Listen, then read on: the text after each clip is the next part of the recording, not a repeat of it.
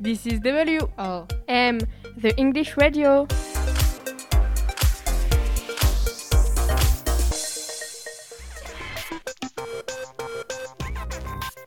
Good morning, everyone. Welcome to LEY, your every morning of the radio.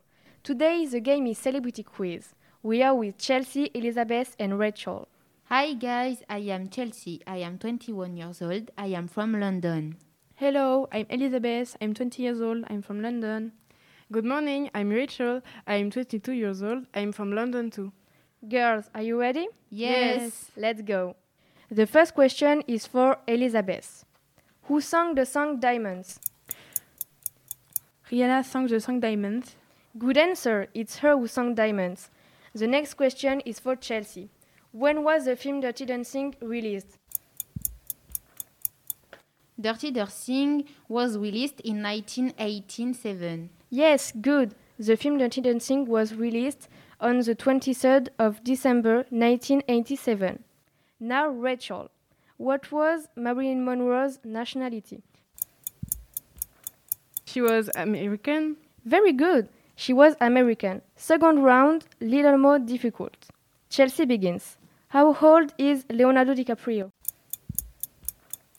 It seems to me he, he is 47 years old. It's your last word? Yes. You are lucky. It's right.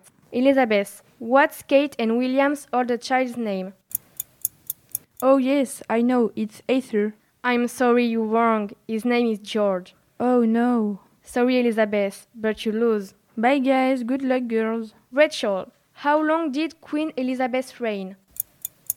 Queen Elizabeth reigned 61 years. Yes, it's correct. Okay, next round, but without Elizabeth. Question for Rachel Who was Kobe Bryant's wife?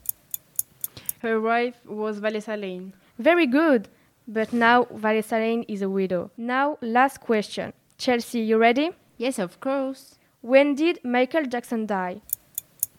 Michael Jackson died on 25th of June 2013. No, he died on 25th of June 2009. Oh no. So the winner is Rachel.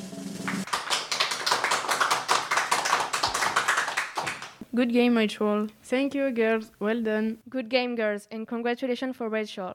Now the game is finished. Goodbye, everyone. See you tomorrow for a new game.